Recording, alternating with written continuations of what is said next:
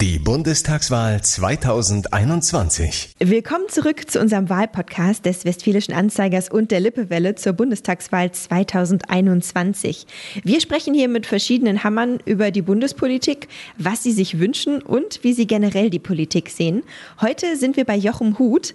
Ihm gehört das Immobilienbüro Huth und seit 2006 ist er auch Inhaber der Gaststätte Altham. Hallo. Hallo. Ich würde sagen, wir steigen einfach mal so direkt in unser Politikgespräch ein, wenn das okay ist. Ja. Wenn Sie der aktuellen Bundesregierung eine Schulnote geben dürften, so von 1 bis 6, welche wäre das? Ja, das war mal mindestens eine 2, aber das ist in den letzten zwei Jahren, sage ich mal, nachdem Frau Merkel gesagt hat, sie macht nicht mehr, ein bisschen runtergegangen, muss ich schon sagen. Was war so der ausschlaggebende Punkt? Was hat sich verschlechtert? Äh, als erstes Mal haben sie meinen Favoriten in der Partei, den Herrn Merz, abgesägt. Und äh, jetzt wird er ja langsam so ein bisschen zurückgeholt, aber äh, das hat mir ein bisschen wehgetan. Ich, ich bin unentschlossen, in wem ich meine Stimme gebe, muss ich ganz ehrlich sagen, weil die äh, Parteiprogramme sind alle gut dahergeredet.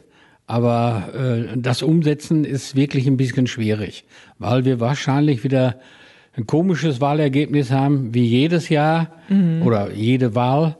Es kann keiner alleine mal so richtig was entscheiden. Und dann gibt es Kompromisse ohne Ende und da hat die Bevölkerung drunter zu leiden. Wenn wir über Themen sprechen, gibt es da irgendwas, wo Sie sagen, ey, das müsste viel weiter oben auf im Grunde in jedem Wahlprogramm stehen? Ähm, einmal äh, sollte, sollten sich die Länder einig werden. Äh, das, äh, wir haben ja verschiedene Meinungen und die können auch bei den großen Parteitagen nicht unter einen Hut gebracht werden. Das ist so ein kleines bisschen das Problem bei der CDU und auch bei den anderen Parteien. Ähm, die SPD, die lullt so dahin und die Grünen, naja, da will ich nicht so viel zu sagen und der AfD und Linke, die sind meiner Ansicht nach einfach raus. Wenn wir jetzt so auf die, vielleicht auch wirklich so auf die letzten Jahre blicken, was war so eine Entscheidung, wo Sie sagen, boah, das hat mich wirklich aufgeregt? Unsere äh, Rentnerinnen vor allen Dingen, die also ziemlich stark äh, im Stich gelassen werden. Wenn wir gerade schon so über Gespräche an der Theke sprechen, äh, was ist da? Da kriegt man wahrscheinlich so politisch auch ein bisschen was mit. Worüber diskutiert man da so bei einem Bier an der Theke?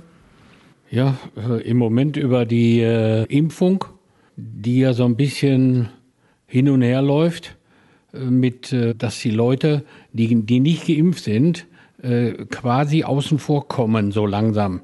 Äh, das ist so Stufe für Stufe, dass diese Leute ausgegrenzt werden. Finde ich auch nicht richtig. Es ist jedem seine eigene Entscheidung. Aber es ist so, die nicht geimpften werden in Zukunft Probleme kriegen. Und da muss man, wie gesagt, auch mal die Wahl abwarten, weil äh, dann ja ein neuer Sprecher da ist mit den Parteien, was da gemacht werden kann. Auch gerade aus Sicht des Gastronomen haben Sie in der Corona-Zeit ja auch eine ganze Menge durchmachen müssen. Was hätten Sie sich da von der Politik gewünscht? Ähm, etwas mehr Unterstützung, obwohl äh, die Politik ja einiges getan hat und man kam so einigermaßen über die Runden. Äh, wir hatten immerhin zehn Monate zu äh, sieben an einem Stück und drei im Frühjahr. Und äh, leider Gottes sind da dann auch immer schwarze Schafe erschienen, wobei anderen das dann schwerer gemacht wurde. Mhm. Aber jetzt gerade, wie läuft es da? Ja, ich sag mal so 30 bis 40 Prozent weniger als früher war. Ist so. Die Leute äh, trauen sich noch nicht so richtig in die Gaststätte, obwohl in der Gaststätte in der Gaststätte das wenigste äh, Potenzial zum Anstecken ist, wie ich sag mal bei Edeka oder in einer, äh, im Bus oder im Zug oder in einer, äh, bei privaten Partys. Da ist es viel schlimmer. Wir haben eine gute Lüftungsanlage, die saugt alles weg, wenn ich die anmache. Und äh, ja, die Leute schreien dann sogar schon, mach aus, mach aus, ist zu kalt. Ne? Aber alle halbe Stunde kann man die anmachen. Nur dadurch, dass in Gaststätten nicht mehr geraucht werden darf, äh, hat sich die Luft und alles so ein bisschen verbessert, muss ich sagen. Bin zwar Nichtraucher, aber kein militanter Nichtraucher. okay, also da, das war eine Entscheidung, die liegt ja jetzt auch schon sehr lange zurück. Ähm, die würden Sie sagen, das, das war eine gute Entscheidung? Äh, Im Nachhinein möchte ich sagen, ja, weil es hat äh, den Leuten gar nicht so viel ausgemacht, nach draußen zu gehen und da weiter zu rauchen. Haben sie neue Leute kennengelernt. Äh, Wenn es kalt war, war es natürlich ein bisschen problematisch, aber ein Raucher schluckt das. Gibt es andere Entscheidungen, wo Sie sagen, ey, da doch, das ist gut gelaufen, mehr davon? Da kann man nicht viel sagen. Da kann man nicht viel sagen. Man muss dann auch jetzt mal die Wahl abwarten, was die äh, Entscheidungsgeber dann entscheiden in Sachen Corona oder wie äh, das ganze Leben in Deutschland überhaupt wird. Und da bin ich, ich weiß nicht, da bin ich also irgendwie unsicher, um mir da jetzt eine Meinung zu bilden. Ich war früher immer, ja, da wird gewählt, das muss jetzt so sein und das passt auch. Aber im Moment, ich glaube, ich entscheide mich, wenn ich im Wahllokal stehe. Wenn Sie jetzt einen Wunsch äußern könnten an die kommende Bundesregierung, was wäre das? Äh, diese die vielen Landesregelungen sollten mal unter einen, ja, hört sich gut an, Hut äh, äh, gesetzt werden, dass das mal von, von, von einem Parlament ausgehen kann. Und leider ist das ja fast unmöglich.